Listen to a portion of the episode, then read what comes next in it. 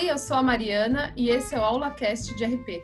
A cada episódio eu quero resgatar e compartilhar experiências com antigos gestores, colegas de trabalho, profissionais incríveis do mercado, alunos, amigos e qualquer pessoa que se interesse por relações públicas e que tenha boas histórias para contar. Para quem disse que o ensino está ultrapassado é porque ainda não ouviu os nossos papos aqui. Seja bem-vindo ao AulaCast de RP. Espero que você goste da nossa conversa, ou aula, ou podcast. Bom, espero que você goste do conteúdo. Vamos lá?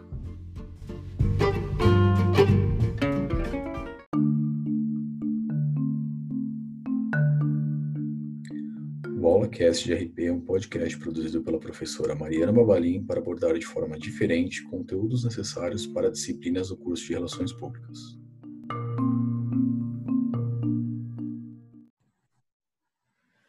Olá, alunos, tudo bem? No episódio de hoje da AulaCast de RP, vamos falar de relações públicas internacionais com o Ricardo César, ou Rick, para quem já teve o privilégio de trabalhar com ele. Eu posso chamar de Rick? Claro, pode sim. O Ricardo é sócio fundador e co-CEO do Grupo Ideal, holding responsável pelas operações da Ideal HK Strategies, OG VPR Influência e da HK Brasil. Ele é formado em jornalismo pela USP, especializado pela FGV em administração da comunicação com o mercado e começou sua carreira nos anos 90. Trabalhou na comunicação corporativa da Microsoft, foi correspondente em Londres para a IDG, agência de notícias com foco em tecnologia. É um dos profissionais que acompanhou o surgimento e desenvolvimento das mídias sociais nos Estados Unidos e na Europa. Passou por empresas pequenininhas, gente, Valor Econômico, Exame, a carreira dele super consolidada até que em 2017, junto com seu amigo e hoje sócio, Eduardo Vieira, eles decidiram tirar do, o, um sonho do papel e criaram a Agência Ideal. Hoje, 13 anos depois, eles são responsáveis por dar visibilidade global para a atuação inovadora dos profissionais de comunicação e RP do Brasil.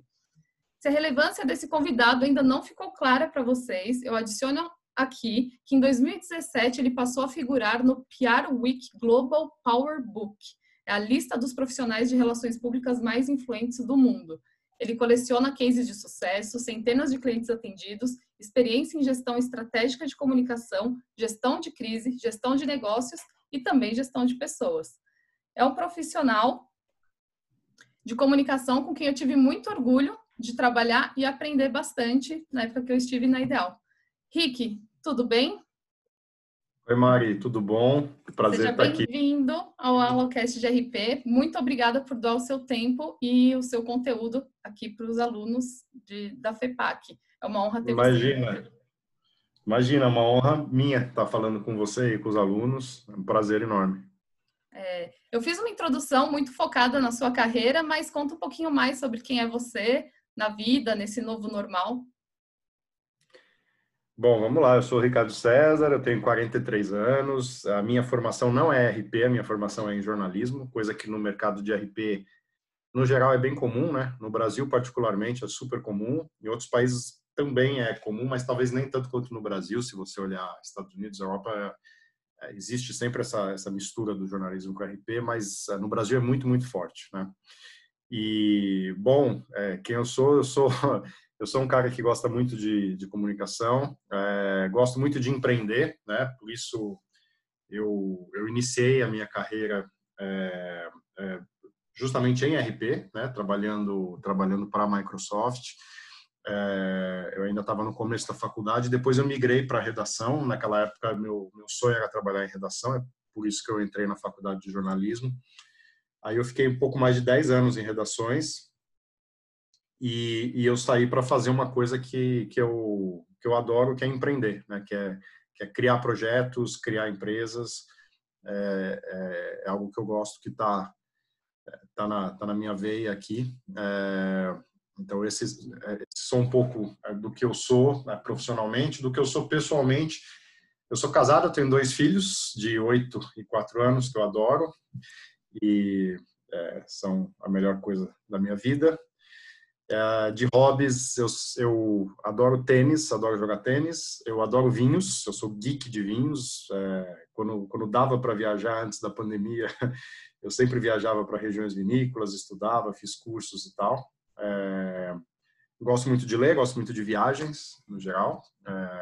Gosto muito do, do meu trabalho, muito de empreender também. Legal. Obrigada por contar mais de você. Bom, esse é um podcast voltado para alunos, né? Especificamente de RPs, mas alunos em geral. Eu queria saber se quando você se formou e foi para o mercado de trabalho, o que você via em sala de aula era, era muito. É, na verdade, o que você via no mercado era muito diferente do que você tinha estudado em sala de aula. E se teve alguma coisa que te, te ajudou a se sair bem no mundo real. Ô Mari, é, bom, quando, quando, eu me formei, já faz tempo, né? É, eu, eu, eu, concluí a faculdade em 2000, já faz bastante tempo. É, e sim, é, claro, existiam diferenças é, em relação ao que você aprendia na faculdade e a prática ali no trabalho, é, mas eu, eu, tenho a impressão que essas diferenças hoje elas até aumentaram. Né? Eu acho que o mercado talvez tenha se desenvolvido mais rápido do que é, a maioria do meio universitário. em muitos setores, em função das mudanças que a tecnologia está imprimindo no, modo de vida e no modo de trabalho das pessoas, isso é, é, super verdade na área de relações públicas. Né? Uhum. Eu, relações públicas, no meu entendimento, é, o que é RP? Para mim, RP é, é, é, a disciplina que faz com que a gente consiga é, convencer as audiências a se movimentar em uma direção ou em outra, a tomar uma atitude ou não tomar uma atitude. É, então, essa questão de mover as pessoas é, é, de certa forma, o que um bom trabalho de RP é. é, isso hoje passa muito pela tecnologia, né? Isso Sim. passa coleta e análise de dados em redes sociais.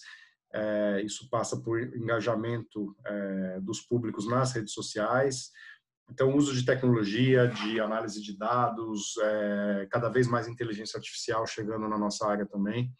É, eu acho que são coisas que no mercado de trabalho já estão bem adiantadas e nas faculdades eu confesso que eu tenho dúvida até que ponto isso está é, no mesmo nível, né? Então, já tinha um gap é, quando eu me formei, é, há bastante tempo, há 20 anos praticamente. É, mas eu tenho impressão que nesses últimos 20 anos a tecnologia andou especialmente rápida e eu acho que o mercado talvez tenha sido obrigado, porque o trabalho, o mercado de trabalho ele ele funciona com uma pressão muito grande. É, então ele foi obrigado a correr atrás e eu tenho dúvida se as faculdades correram atrás tudo que deveriam. Hoje, é, no grupo ideal, é, que é composto de três agências de relações públicas aqui no Brasil, a, a Ideal HK, que é a principal, a maior delas, né, a primeira agência, a HK Brasil é, e a OGV PR Influência. São três agências que eu administro junto com meu sócio. É, e o que a gente é, juntas elas é, elas empregam mais ou menos 300 pessoas. E o que a gente o que a gente vê é que muitas vezes a gente tem que formar esses profissionais mais jovens. Eles uhum. eu acho que a, a, essa geração mais jovem que está chegando eu acho que ela tem várias qualidades. Eu acho que ela pensa o mundo é, de um jeito melhor do que a minha geração. É, mas eu acho que é uma geração que é, a gente não vê chegando pronta profissionalmente das salas de aula. Então, é, é, eu acho que é uma geração que tem aprendido muito, muito é, ali na prática, no trabalho, efetivamente. Legal. E já que a gente está num episódio de relações públicas internacionais, é, eu sei que você trabalhou fora do Brasil por alguns anos. Você pode contar como é que surgiu a oportunidade, como foi passar por essa experiência? Sim, é, isso foi é, logo depois que eu me formei na, na faculdade. E na época eu estava trabalhando é, numa, numa editora norte-americana que se chama IDG, IDG é, em inglês, né? É, mas no Brasil conhecida como IDG, é uma, é, é uma editora de publicações e websites é, do setor de tecnologia, telecom, internet, é, startups tecnológicas, é, enfim, esse universo de tecnologia. E a IDG hoje ela se tornou bem pequena. É, no Brasil ficou bastante pequena, mas na época que eu trabalhei era, era uma grande empresa no Brasil. E eu tinha o sonho de, é, de morar fora é, do país, que era uma coisa que eu nunca tinha feito. É, eu tive naquela ocasião uma, uma proposta para ir para a editora Abril. É, na realidade, era um spin-off da editora Abril chamado Idealize, que era um braço da editora Abril para criar é, publicações de tecnologia. É, e eu tive um convite para fazer parte desse projeto. Ah, e quando eu fui conversar com a IDG, eu, eu, eles pediram para eu ficar, fizeram uma contraproposta. Eu falei, olha, eu até aceitaria ficar, mas uh, eu, eu, preciso ser honesto e, e também é dizer que eu, mesmo que eu ficasse, provavelmente eu não ficaria muito tempo, porque eu tenho desejo de, em algum momento no futuro não muito distante, é morar fora. E daí eles falaram, bom, então fica, a gente, a gente é, cobra oferta e a gente também oferece a partir do ano que vem um cargo de correspondente internacional para você.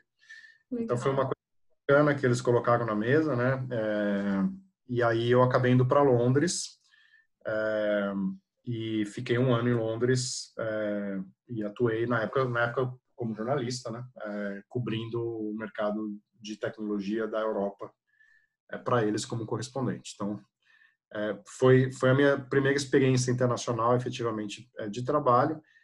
E muito tempo depois, né, mais atualmente, é, a minha segunda experiência é, internacional, é, embora baseado do Brasil, foi quando eu vendi uma participação das minhas agências para o grupo WPP, que é um grupo multinacional, é, com sede em Londres, é, mas com uma, uma operação muito forte em Nova York, nos Estados Unidos também, e vários outros países. E, e, e, comecei a interagir, né? Vendi uma participação, me tornei sócio desse grupo, então a partir daí comecei a interagir com essa rede internacional. É, fico baseado no Brasil, mas é, até a, a, epidemia do coronavírus, até, até antes da epidemia, viajava muito. Uhum. É, e é, me foi oferecido ao meu sócio também para a gente assumir a América Latina para uma das redes da WPP, que é a Rio Norton, né? Que é uma das redes da WPP às quais a gente se afiliou. e e aí também, de novo, é, bastante tempo investido no México, na Argentina, na Colômbia, enfim. É, e é, é, obviamente numa posição diferente agora, é, mas é, um, é, é, muito rico. Eu acho que interagir com outras culturas, é, aprender com pessoas que têm uma visão diferente, é rico profissionalmente e é rico pessoalmente. Eu, eu adoro. Acho que quem puder ter experiências internacionais, recomendo fortemente sempre, na verdade, em qualquer momento da vida, mas acho que quem está numa fase mais inicial de carreira, talvez melhor ainda. É, acho muito bacana. Legal. Vou entrar em alguns aspectos mais pontuais do que você comentou aqui ao longo da, da nossa, do nosso bate-papo aqui. É, do que você falou e da sua experiência, acho que vale a gente é, pensar um pouco é, sobre os impactos da globalização na comunicação. Então, eu gostaria que você comentasse de duas frases famosas, né, que a gente fala bastante, em Think Global, Act Local, né, que é o pense globalmente, mas haja localmente, e tem também o erro local, dano global. É, como que você acredita que a comunicação pode fazer diferença para as organizações dentro do contexto dessas duas frases? Legal. Bom, primeiro, queria dizer que eu concordo muito com as duas frases, né? É a primeira, inclusive, é, ela é derivada de uma frase muito antiga que é o se queres ser universal, começa por pintar a tua aldeia, né, do, do Tolstói, que é velha a frase, e, mas é verdade, não tem é, o que é, não tem nada mais universal para a gente do que as coisas que são profundamente humanas, né?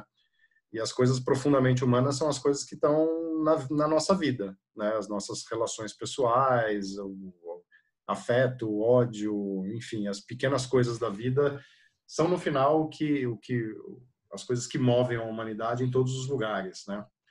É, então, é, sim, acho que que, é, que isso sempre foi verdade e, de novo, como eu falei no, na, na, no comentário anterior, é, eu acho que a internet mudou muito a maneira como a gente a gente faz comunicação e nesse caso específico do Global Act Local e do erro local dano global, é, eu acho que a internet é uma das grandes responsáveis por isso, né?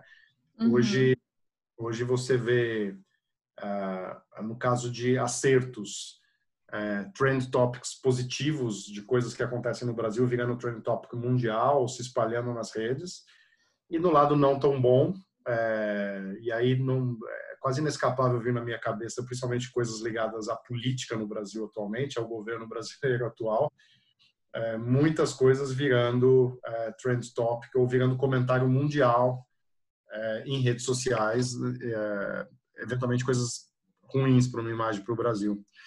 É, então, de fato, assim, as fronteiras ficaram muito mais é, porosas, né? as opiniões são muito mais globais. quando você vê todo esse movimento também por mais igualdade racial nos Estados Unidos, uhum. Matter é, foi uma onda americana que bateu aqui também, a gente sentiu um impacto aqui. Coisas que acontecem aqui impactam lá, né? O Me Too também foi um outro movimento que é, contra o assédio, é, que também começou nos Estados Unidos, mas virou mundial praticamente e chegou. Então, de fato, essas coisas navegam entre os, entre os países muito mais do que antes, né? Então, acho que essas frases sempre foram verdadeiras, agora mais do que nunca. E acho que o fato delas serem mais verdadeiras do que nunca talvez seja a melhor prova de que comunicação é mais importante do que nunca para as marcas e para as empresas, né? Eu acho que é, acho que as empresas é, melhor é, posicionadas nas suas áreas entenderam a importância da comunicação, é, mas eu acho que agora isso está ficando evidente para todas as empresas, né? Eu acho que é, é, uma área que eu sei que você conhece bem também, que é a comunicação interna. Quer dizer, se uma empresa ela não quer falar para fora é, e ela fala apenas para os seus colaboradores, isso, isso acaba saindo para fora das suas fronteiras e, e se espalhando também, porque a fronteira, do mesmo jeito que as fronteiras estão porosas entre países, também estão porosas entre comunicação interna e comunicação externa. Ah, então, acho que, ah, enfim, é, é, as frases são verdadeiras, eu acho que isso tem que nortear as estratégias de comunicação e de relações públicas, eu acho que o que você faz tem um impacto que é muito além é, do seu jardim ou do seu bairro ali, ou da sua comunidade, é, e acho que isso só reforça a importância de fazer um trabalho muitíssimo bem feito e de prestar atenção nisso, investir nisso, né? É, inclusive, só para não me alongar muito aqui, é, inclusive dentro de uma área que é prima nossa, que é publicidade e marketing. Uhum. É uma área ligada com RP, comunicação, é, e é uma área que às vezes não pensa os aspectos reputacionais e os aspectos de relações públicas é, de uma maneira tão atenta. É, e hoje isso é responsável por desastres de imagem de marca é, pelo mundo afora, né? não de novo, não só na sua cidade ou no seu país, mas até globalmente. Então, acho que é, é, os profissionais de RP de comunicação corporativa, eles é, precisam é, estar dentro da área mais alta das empresas, pensando junto à maneira como a, a, as companhias vão falar com todos os seus stakeholders, é, mais do que nunca.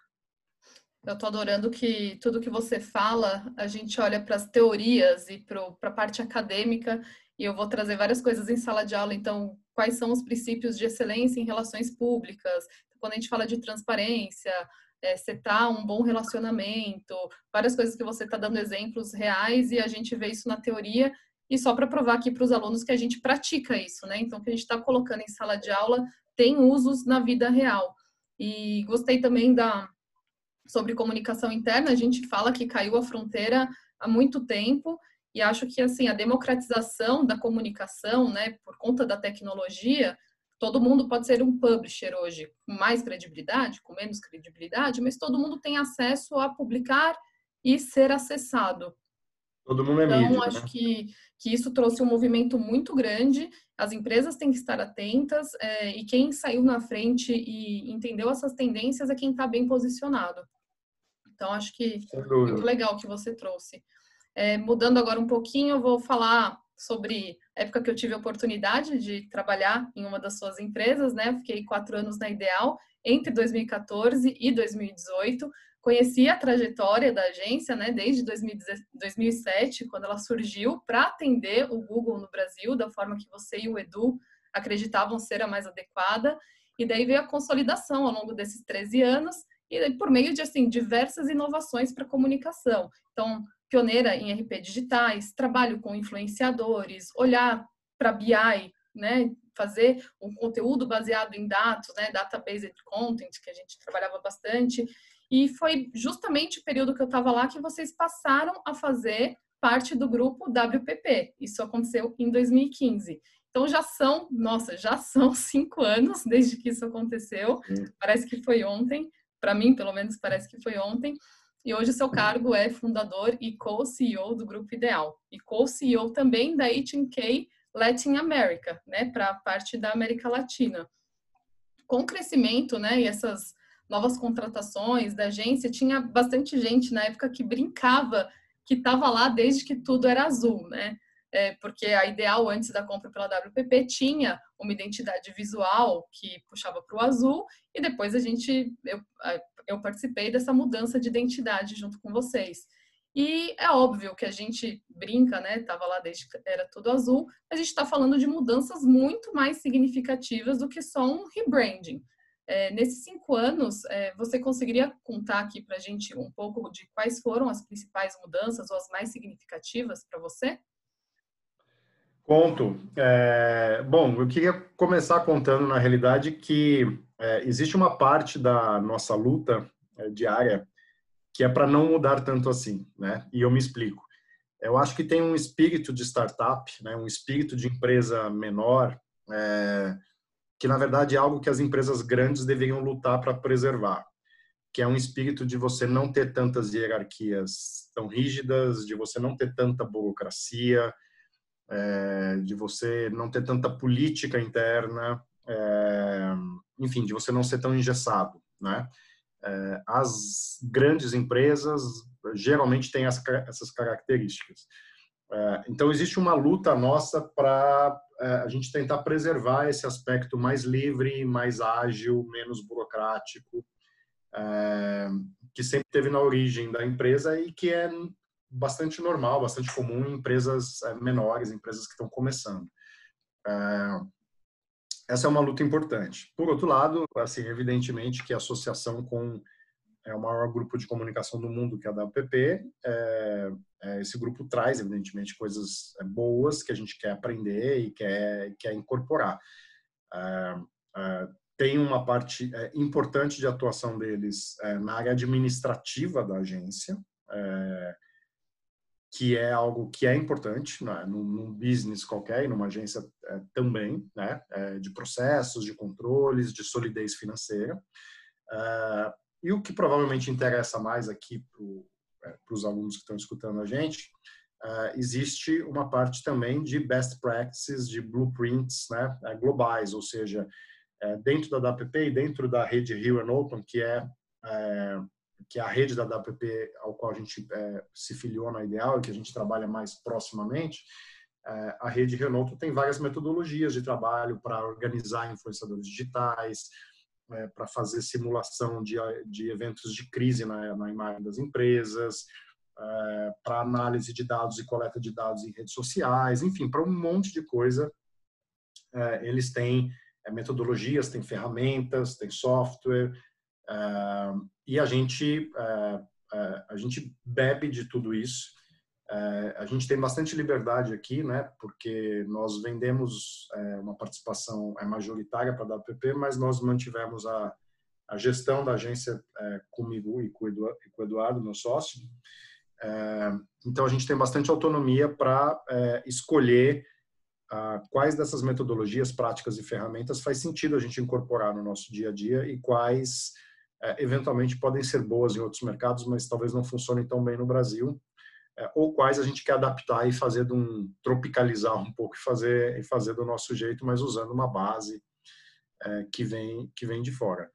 É, o, o que a gente tenta fazer, acho que às vezes a gente consegue e às vezes não tanto, mas o que a gente tenta fazer é, é ter um pouco melhor dos dois mundos é ter um pouco uma, uma liberdade, uma informalidade no bom sentido, é, um espaço para criatividade, uma ausência de burocracia é, e uma proximidade é, comigo, com o Edu, meu sócio, é, entre todas as pessoas, que eu acho que são características legais que a gente é, sempre teve, preservar isso.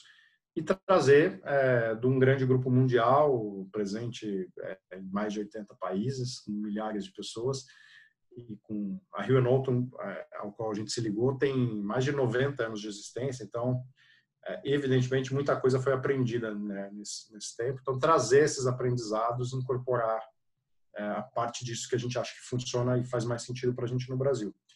A gente tenta fazer o melhor dos dois mundos, um player global e um player local juntos. É, acho que às vezes a gente consegue, às vezes não, mas é, a tentativa é sempre essa, de ter um pouco melhor dos dois mundos. Legal. Acho que o fato proximidade está mais do que explicado tendo você aqui no, no, podcast hoje. Esse é um líder acessível, minha gente. é, eu queria ouvir um pouco de como foi o processo para você assumir a liderança da HK América Latina. Você acha que foi algo que aconteceu naturalmente por conta dos resultados e desempenho que o Brasil teve? Ou teve um estudo, um preparo necessário nos bastidores? Eu acho que foi natural, Mari. O, o importante dizer, e acho que é, interessa para essa audiência também, que assim é, é, o Brasil ele tem um nível é, muito bom de relações públicas no geral. É, é, quando a Ideal se, se associou à WPP e à rede Rio Norton, rapidamente a Rio Norton entendeu que a gente era um dos melhores escritórios da Rio Norton no mundo. hoje a Rio Norton tem 88 escritórios pelo mundo, o Brasil está entre os 10 maiores. Uh, o ranking varia um pouco, a gente caiu um pouco porque o real perdeu valor, né? Então, quando a gente pega o que a gente ganha em reais e transfere para dólares, embora a gente esteja crescendo sem parar, mesmo assim vira, viram menos dólares, né? Porque isso é uma coisa que a gente não controla, o real se desvalorizou. Então, a gente chegou a ser quinto, quarto do ranking mundial. Hoje a gente deve estar, por conta da desvalorização do real, a gente deve estar sétimo, oitavo. Mas, enfim, estamos ali eh, entre, os mais, entre 88 escritórios no mundo. A gente está, com certeza, nos top 10. E é, de capacidade criativa é, dos trabalhos, a gente está no top 3 do mundo. Uh, então, a Alto rapidamente nos convidou para ser um, um hub é, global de criação em PR.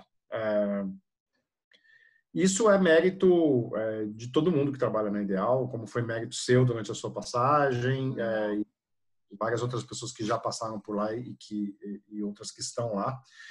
É, é, não é uma coisa, não é um mérito só meu, não é nem principalmente meu, é principalmente das pessoas. É, então, é, o Brasil sempre teve essa excelência em PR, mesmo comparativamente aos grandes centros do mundo. Alguns centros são muito bons, é, particularmente Nova York e Londres. Londres é um, é um lugar excelente de PR, acho que geralmente à frente do Brasil, na, na maioria das coisas. Nova, Nova York talvez um pouco à frente, é, mas logo depois já vem Brasil. Estou falando isso como mercado como geral, né? Uhum. É, e em América Latina, o Brasil, além de ser um mercado muito desenvolvido, o Brasil também é o maior mercado da América Latina, disparado, né? É, então, por isso que eu digo que foi mais ou menos natural a gente ser convidado para assumir a América Latina. É, nós, é, nós somos a maior operação no Brasil é, disparada e também a mais desenvolvida é, do ponto de vista de uso de tecnologia e de criatividade. Então, acabou sendo natural. É, a, gente, a gente já está pouco mais de um ano e meio nessa posição de é, chefiar a América Latina. e tem, enfim, tem sido, tem sido um grande aprendizado. Acho que os outros os outros escritórios é, têm coisas muito interessantes também, tem talentos incríveis, então a gente está é, procurando levar algumas coisas e, e a gente aprende muito no processo também. Legal. E como é fazer parte desse comitê global da HK? É, é, bem interessante. A Rio Norton tem um comitê, tem um conselho mundial de líderes, né? É, onde, onde é, sentam em um grupo é, pequeno de pessoas, é, o comitê tem mais ou menos umas 10 pessoas hoje, é, pensando numa empresa de 3 mil é, colaboradores no mundo, então realmente é um grupo pequeno, é, que são as pessoas que definem as estratégias mundiais da rede Rio Norton, do ponto de vista de que como a gente vai se posicionar no mercado, que produtos e serviços a gente vai dar mais ênfase na, né, nas, nas, nossas ofertas, ah, enfim, é, questão também de, de, gestão de talentos, enfim, vários aspectos financeiros também da empresa mundialmente, né? É, a rede, a rede Norton, ela é uma das maiores redes é, globais de relações públicas, né? De serviços de RP. Então é, é muito bacana, a gente troca experiência com, com os meus colegas que, que é, comandam China e Ásia, que estão lá, é, Europa e Reino Unido, é, Estados Unidos e Canadá. Então, é um grupo que está envolvido é, é, também é, é, África e Oriente Médio. O Oriente Médio tem uma práticas incríveis de PR, por incrível que pareça. Assim, é um mercado que faz trabalhos excelentes. É, então, é, é, muito bacana. Acho que a troca é super rica. acho que o Brasil aporta bastante para a rede. Né? muito do que a gente desenvolve aqui, eu, eu levo para eles. E a gente aprende muita coisa com eles também. Então, tem sido uma experiência super bacana, uma das melhores partes. Acho que é válido citar também que é a primeira vez, né, com vocês, é a primeira vez que o Brasil está fazendo parte desse comitê, né? É, é a primeira vez, sim. Legal. É, bom, nas aulas de Relações Públicas Internacionais, é, nós falamos em diversos aspectos que devem ser levados em consideração para uma atuação mais estratégica. Então, tem aqui várias coisas que você já falou, né? Aspectos culturais, aspectos econômicos, políticos, sociais, e a gente sabe que no contexto da pandemia, o Brasil, infelizmente, não é um exemplo a ser seguido, né? Que a reputação do nosso país tem sido alvo de algumas discussões em mídias internacionais. É, acho que você até já citou algumas coisas, mas isso tem afetado a atuação do grupo ideal de alguma forma? Acho que a desvalorização do, do real, que é algo que não está dentro do controle de vocês, foi um dos exemplos né, que você já deu aqui. É, é olha só, não, afeta um pouco, assim, o, o, o grupo ideal, ele é, é, hoje então ele é associado da, da PP, né, o grupo, mas a atuação do grupo ideal, o grupo ideal ele representa a Rio Norton, que é essa rede mundial é, no Brasil, então eu tenho, eu tenho vários chapéus ali dentro da PP, então eu tenho o chapéu de sócio do grupo ideal e CEO do grupo ideal, é, e tenho de, de, de co-CEO é, da rede Rio Norton para América Latina. Na América Latina, aí é Rio Norton, e tudo bem. Grupo ideal é só Brasil. Então, é, enfim, é, tudo que o nosso país sofre é, de difícil ou de complicado, a gente tem que enfrentar junto com os nossos clientes. É, eu acho que, assim, para ideal mesmo, a principal coisa é a gente ter que é, ficar explicando para a WPP lá fora o que acontece aqui no Brasil. Né?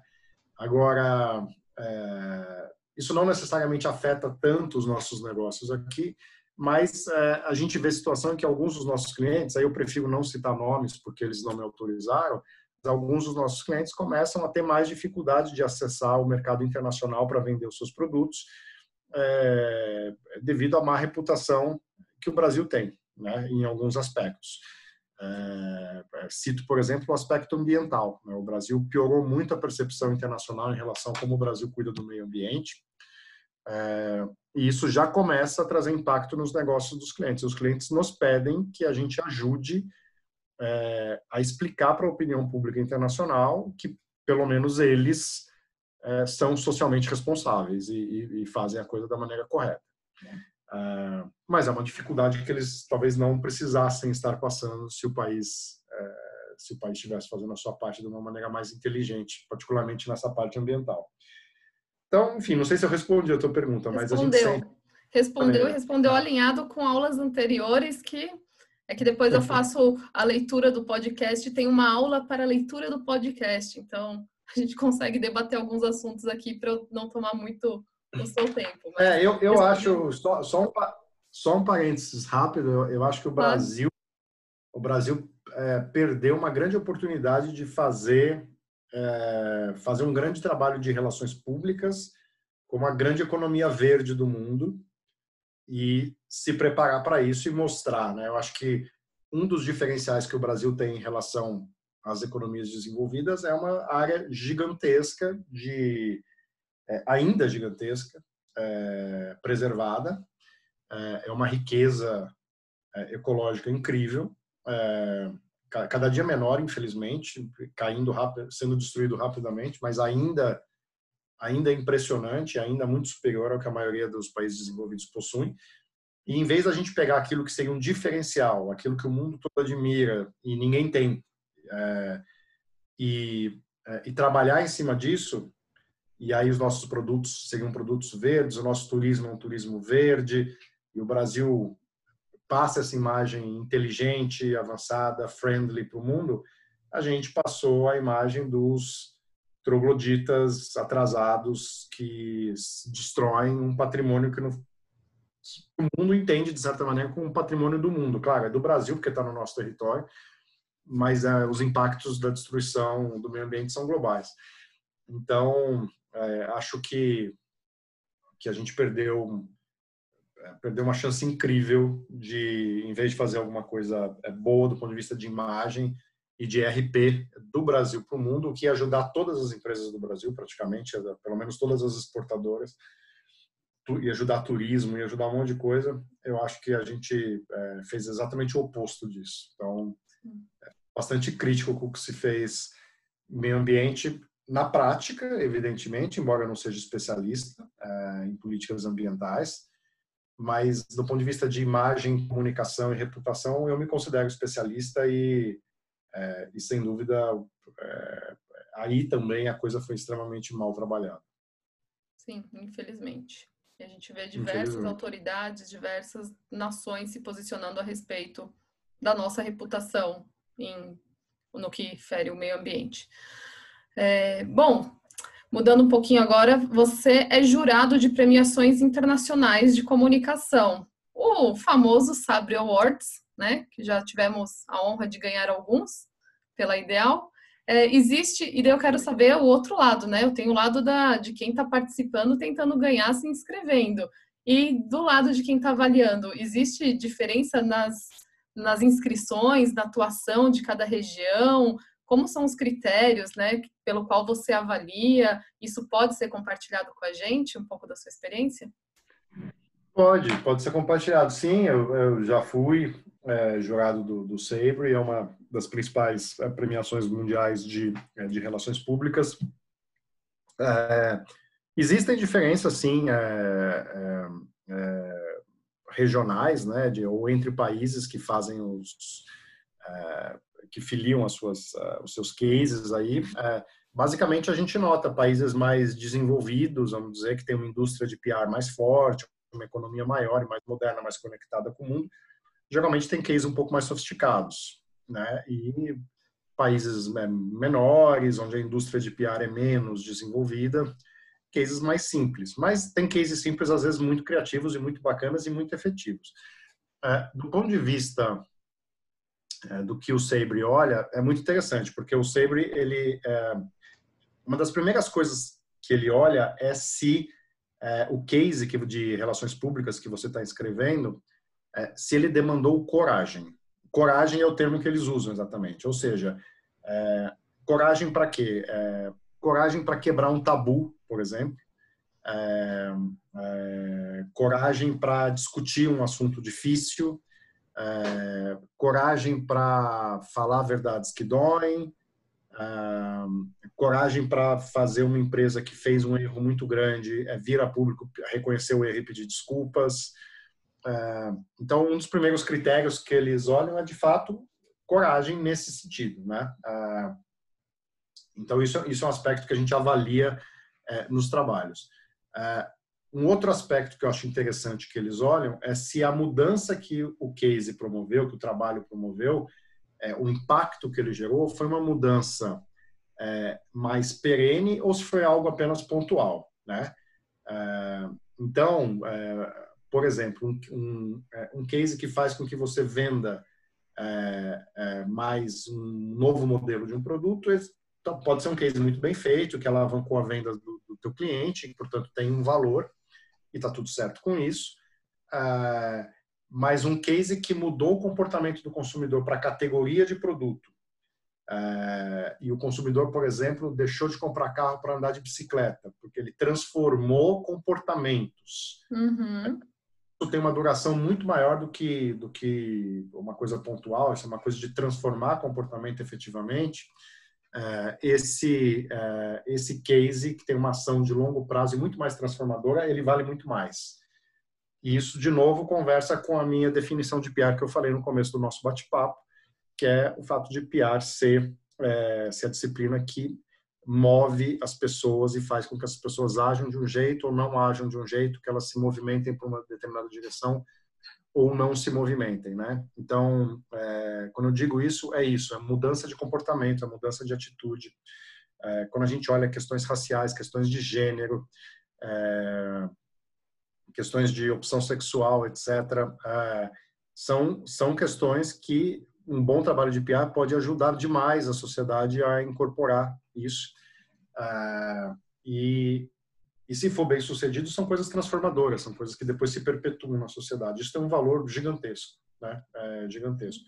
Então, isso, é, eu acho que esses são os principais aspectos. Depois, evidentemente, ele, ele vai olhar é, aspectos um pouco mais básicos. Então, ele vai olhar se um nível de engajamento, é, quantidade de pessoas impactadas, enfim, vai olhar métricas, vai olhar o grau de criatividade aplicado, o grau de efetividade, né? Quer dizer, funcionou de fato. Então, são, uhum. são, os principais critérios aí que o Sabre é, olha. Mas eu acho que essa questão de exigir coragem e de fazer mudanças é, que sejam mudanças não pontuais, mas mudanças é, de hábito, acho que são os dois aspectos mais interessantes, talvez. Acho que é muito legal compartilhar isso com os alunos, porque quando a gente pensa em RP, tem muito da instrumentalização, de achar que é algo técnico. E eu bato muito na tecla, nós somos gestores de relacionamentos, nós somos administradores da comunicação. A gente precisa pensar de uma maneira muito mais ampla e o currículo do profissional de relações públicas dá oportunidade para isso. Então, assim, a gente já consegue trabalhar essas questões aqui em sala de aula e se tudo der muito certo, a gente entrega novos estagiários mais prontos aí para as agências que vocês têm menos, menos trabalho para a formação deles no on the job. É, bom, é, sua percep... qual que é a sua percepção da reputação dos profissionais de comunicação do Brasil nesses fóruns multinacionais. Você tem alguma. É. Sim, não, eu acho que, acho que eu tinha comentado um pouco também em respostas anteriores de que é, o Brasil é, não deve nada à elite mundial de PR, isso vale para os nossos profissionais, né? É, então, assim, a reputação no geral é muito boa. É, o brasileiro ele é visto como criativo, o que eu acho que é correto. É, é, o Brasil tem uma, uma excelência melhor reconhecida do que em PR, é verdade, é mundialmente falando, para publicidade. E eu acho que a disciplina de PR, é, pensando em termos globais, ela, é, ela no Brasil ela se beneficia um pouco da gente emprestar uma certa reputação que a publicidade brasileira construiu ao longo de anos. A indústria de publicidade, historicamente, ela é muito maior do que a de PR. É, é, acho que em todos os mercados, mas no Brasil sem dúvida nenhuma. É, hoje em dia também é verdade que publicidade e PR têm, têm se mesclado e as barreiras estão menos definidas, mas tradicionalmente eram, eram disciplinas muito diferentes antes, né? E, e, publicidade sempre foi muito grande, muito glamurosa, movimentou muito dinheiro, e o Brasil sempre foi uma estrela mundial em publicidade. Então, os profissionais de PR do Brasil e as agências é, de PR emprestam um pouco é, dessa reputação de criatividade, Acho que ela é verdadeira também, porque o brasileiro é muito criativo. É, acho que a gente sofre um pouco na barreira da língua em alguns trabalhos internacionais, falando uma coisa bem assim, simples, assim, mas é, é, fato no dia a dia. Eu vejo que às vezes profissionais muito bons que a gente tem quando a gente engaja em trabalhos em rede com é, com outros países, outros escritórios da Rio Norton, às vezes o idioma é uma barreira, né? Não dominar bem o inglês, acho que é muito muito importante. É, e, e, o Brasil ainda tem uma questão um pouco assim de, de, que eu acho que a gente tem que evoluir um pouco na questão de, de processos e de cri, criar blueprints, né? Então, é, eu vejo particularmente Londres e Estados Unidos, é, Alemanha também um pouco, eles são muito bons em transformar tudo em uma receita de bolo. Então você é, faz sempre dessa maneira, olha, vai fazer um trabalho com influenciador digital, então tem uma metodologia, você primeiro descobre quem é a audiência que você quer impactar, depois você descobre quem forma a opinião daquela audiência, aí você usa um software tal e faz assim, aí você faz um checklist para que é assim. Aí, então assim, tem 15 passos para você seguir para você fazer uma campanha com influenciadores pensando em todos os aspectos e todo aquilo vira uma fórmula e todo mundo segue. Então a coisa vira vira padronizada. Eu, eu acho que o Brasil não é muito bom de padronizar. A gente tem profissionais super talentosos, mas eles fazem meio que na unha. E depois que o profissional vai embora e sai, é, se perde tudo e ninguém mais sabe fazer. do conhecimento. É, ninguém mais tem os contatos, ninguém mais sabe como exatamente como a pessoa fazia e assim por diante. Então, eu acho que nesse aspecto é, de gestão do conhecimento, exatamente, é, e padronização e, e formulação, né, é, eu acho que a gente está devendo ainda é, em relação aos principais mercados internacionais. Acho que do ponto de vista de criatividade das soluções e talento é, das pessoas, aí a gente não deve nada para ninguém no mundo. Você é um empreendedor, é, sempre pensando em maneiras de inovar. Eu queria, como a sua opinião, como um visionário da comunicação, falando em relações públicas internacionais, é, onde você acha que estão as maiores oportunidades para os profissionais? Olha, para os profissionais brasileiros que, é, que pensam em fazer é, carreira internacional em relações públicas, assim, tem muitas oportunidades, muitas, muitas. É, é eu acho que hoje, é, primeiro, é, dentro das agências, a maioria das agências hoje, assim como nós, é, associada a algum grupo internacional, ou é 100% de um grupo internacional, muitas vezes. É, e aí, entrando dentro dessas agências, é, é, muitas vezes normal que você acabe fazendo trabalhos globais é, ou se conectando em trabalhos globais. É, então, é, é, essa, essa, é uma, essa é uma maneira. E acho que se você for trabalhar dentro do que para nós é o cliente, né? ou seja, dentro de grandes empresas, no departamento de comunicação, de relações públicas, comunicação corporativa, assuntos institucionais, enfim, os nomes variam aí é, mas se você for trabalhar dentro de empresas, tem muitas multinacionais que oferecem é, é, é grandes oportunidades é, para depois você ir para fora, fazer um estágio fora, etc. Ou, se você quiser, você pode também fazer cursos fora. Né? Hoje em dia, tudo mais virtual, tudo mais remoto, menos pessoalmente, mas tem muita oportunidade. Eu acho que acho que o Brasil está bem plugado nessa rede mundial de, mercado mundial de relações públicas. Então, acho que tem oportunidade não falta para quem for atrás. Legal. É, essa aula específica é destinada para os alunos do oitavo semestre. Eles já estão, assim, na reta final e estão se formando. Você tem algum recado, alguma dica, algo que você gostaria de ter escutado quando você estudava, que você queira dizer para eles? Olha, eu acho que, bom, eu acho que eu, eu, dei algumas dicas aqui ao longo da nossa conversa, Com que certeza. eu espero que sejam, que sejam úteis. Eu acho que a principal dica é, tem a ver com uma questão mais de comportamento, né? Eu acho que é, para a gente se desenvolver na carreira não adianta, você tem que é, perseguir o sonho, é, ir atrás, é, eu defendo e gosto de profissionais que têm um espírito empreendedor, né, que queiram fazer coisas novas. É, todo mundo que está começando, todo mundo sempre, aliás, né, mas quando está começando, talvez particularmente, tem que ter humildade de saber que você não sabe tudo. É, isso não é um problema. É, então você tem que ter fome de aprender, é, mas ao mesmo tempo você tem que ter fome de fazer, de correr atrás das coisas. É, acho que é, fujam desesperadamente assim é, das vagas mais burocráticas que você vai estar tá lá só para cumprir tabela e, e, perpetuar alguma coisa que sempre foi feito daquela maneira. Eu acho que a gente está numa época de transformação gigantesca da sociedade e transformação gigantesca da indústria de comunicação e da indústria de relações públicas. A maneira como as pessoas consomem informação, a maneira como as pessoas formam opinião, a maneira como as reputações são construídas e destruídas em rede. É, é, é, tudo isso é muito novo, são mudanças gigantes e é um privilégio a gente estar tá, é, nessa época, né? É uma época que está construindo coisas aí para o futuro.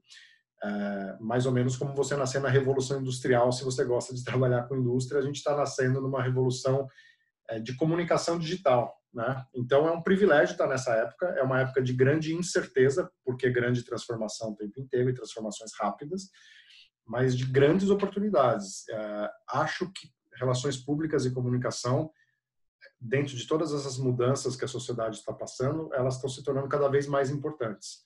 Então, acho que vocês estão numa disciplina que é uma disciplina do presente e do futuro, um grande futuro pela frente. É, não é um mercado fácil, é, em parte porque acho que ainda nem todas as empresas e todas as marcas entendem exatamente a importância de relações públicas do jeito que eu acho que deveriam entender. É, nem todas investem nisso como eu acho que deveriam investir, mas eu acho que a tendência é crescente é, do ponto de vista de que elas entendam e aumentem seus investimentos. Então, acho que o mercado, olhando é, um universo de um ou dois anos, vai depender mais de crise econômica e coisas desse tipo. Mas olhando um universo de 5, 10, 15, 20 anos, é, a tendência global é de é, transformação é, muito violenta de, de comunicação e da formação de reputação e dos profissionais de RP sendo muito demandados pelas maiores marcas do mundo para ajudar elas a navegar nesses mares em transformação. Então, acho que é um, é uma belíssima área para se estar. É, tenham, de novo, é, fome, curiosidade de aprender, é, busquem conhecimento, busquem olhar o novo, é, e aí acho que vocês vão estar numa área é, que vai estar cheia de oportunidades aí nos próximos anos. Rick, eu nem tenho como te agradecer. Tipo, só muito obrigada mesmo pelo seu tempo e por todo esse conteúdo e por ter aceitado o convite. Imagina, Maia, eu que agradeço, obrigado pelo convite. É prazer em falar com você, falar com todos os alunos. Espero que não tenha sido chato demais. Imagina, eles vão te procurar, você vai ter certeza. Vai ter gente no LinkedIn indo atrás. Pode passar meus contatos engajado. no LinkedIn. Pode passar para todo mundo. É um prazer, prazer mesmo. Obrigado, Maia. Até mais.